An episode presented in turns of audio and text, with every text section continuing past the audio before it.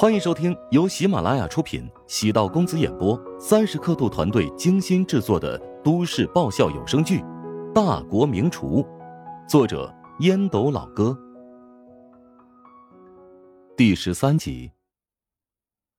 那女子恶心难受，探身将腹中之物稀里哗啦的吐出来，还不讲理，我就将她吐出来的东西拾掇起来，全部灌到你嘴里去。啊！太他妈恶心了！陶如霜眼中露出恐惧之色。松开我！你得答应我，别胡闹了。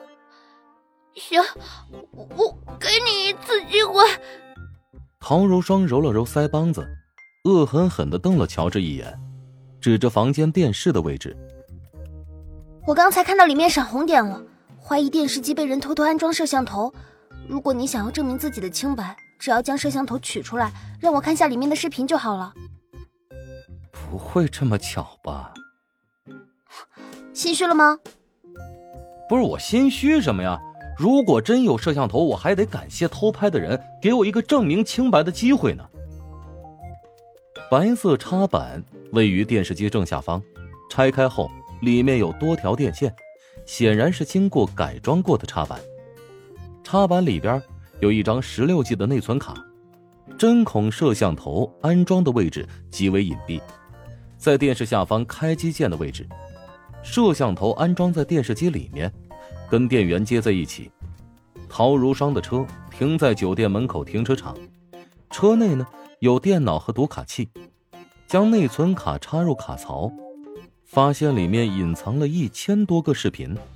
包括五天之内入住客人的隐私录像，其中不乏一些让人眼红耳热的开房小视频。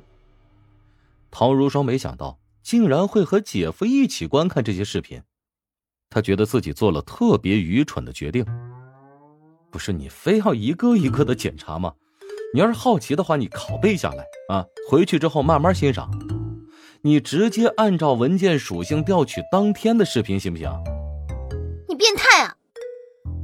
陶如霜尴尬的咳嗽一声，根据视频录制的时间，找到四十分钟之前的录像。画面显示，乔治扶着紫衣女子进入房间，然后开始烧热水，还给女子倒了一杯热茶，放在床头柜。随后，乔治便离开了房间。女子体内的酒精作祟，觉得心烦意躁，开始自己脱衣服。哦。水落石出，真相大白。你有什么话要对我说啊？乔治挺着腰板，扬眉问道：“我觉得要报警，酒店竟然装有隐藏针孔摄像头。”陶如霜理亏，眼神闪烁，顾左右而言他：“那报警是必须的，但是你得向我道歉吧？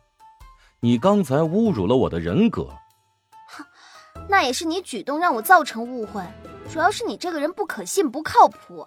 但凡你平时表现出一点让人信任的地方，我也不会像刚才那么偏激。只能怪你给我的第一印象太糟糕了。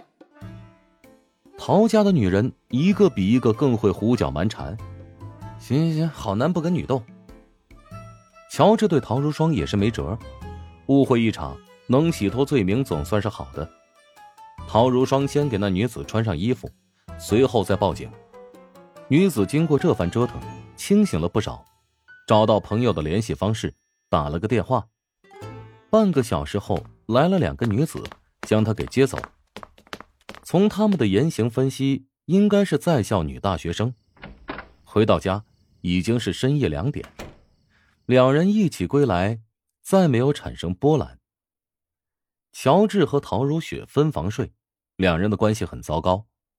陶如雪此刻早已经睡着，乔治觉得自己身上有股怪味洗了个澡，躺在床上，忍不住暗叹了口气。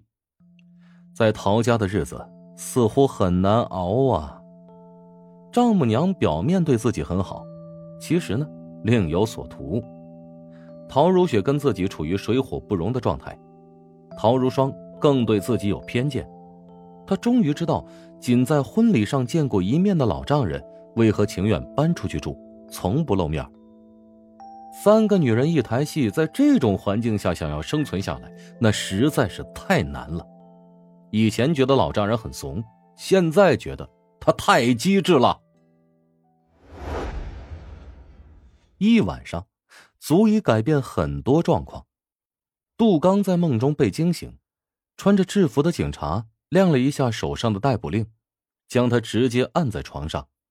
杜刚梗着脖子，额头冒着青筋，挣扎道：“你，你们凭什么逮捕我？你知道我是谁吗？我爹又是谁吗？”杜刚在淮南也算是一号人物，有两家火锅店，还在几家武术舞蹈培训学校有股份。女警陈生解释道：“我们知道你是谁，但不知道你爹是谁。你最好别说，免得拖累你爹。我们接到徐女士的通知，您涉嫌强奸未遂和故意伤害，现在将你带到局里仔细调查。”你搞错了吧？我与徐慧是男女朋友，我昨天喝多了，跟她发生了矛盾，于是便有了些小摩擦。她可不认为你是她男朋友，请到局里做笔录吧。您可以聘请律师为您辩护。女警给同事使了个眼色，杜刚便被直接拽起身。杜刚到了警局，并没有见到徐慧，但他从警察口中得知，徐慧在医院做了身体检查，将伤害罪的证据。进行固定。杜刚特别后悔，后悔对一个三十好几、从来没有正儿八经谈过恋爱的老姑娘没有足够的耐心，追求的方式太过粗暴。若是换做一些开放点的女人，半推半就，说不定就从了。得知杜刚被捕，徐鹤祥和徐慧都松了口气，感慨怀香集团的能量，事情处理的干净利落。怀香集团。是淮南省的明星企业，每年的纳税大户。如果他出现问题，影响无数人就业，那就是社会问题。当地政府发现有人故意栽赃，自然会严肃对待，不放过任何一个别有用心之人。宋恒德安排集团宣传部门连夜加班，选择第二天十点举办新闻发布会。对于怀香集团而言，越早改变舆论的劣势，越能尽快止损。股价跌个一百分点，那就是难以估计的损失啊！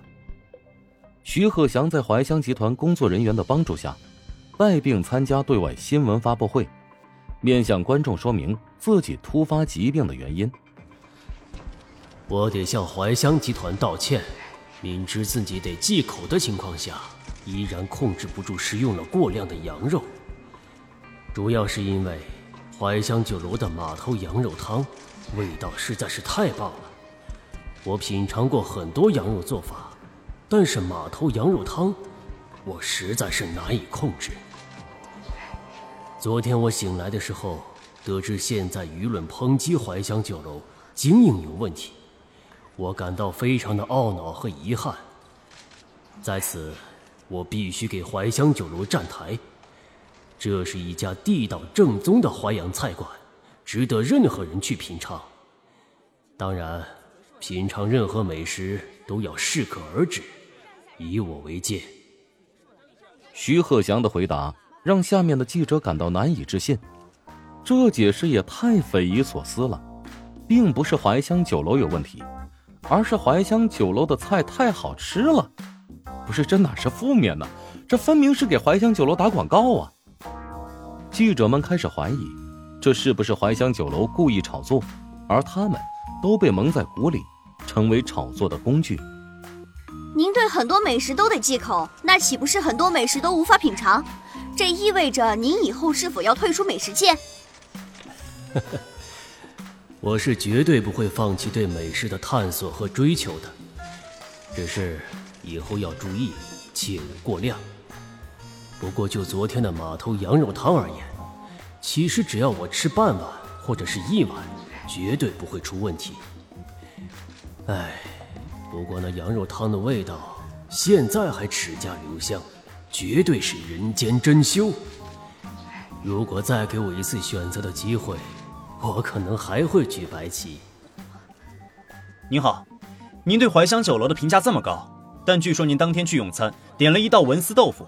怀香酒楼因为实力不济，所以拒绝供应，请问是否属实？本集播讲完毕，感谢您的收听。如果喜欢本书，请订阅并关注主播。喜马拉雅铁三角将为你带来更多精彩内容。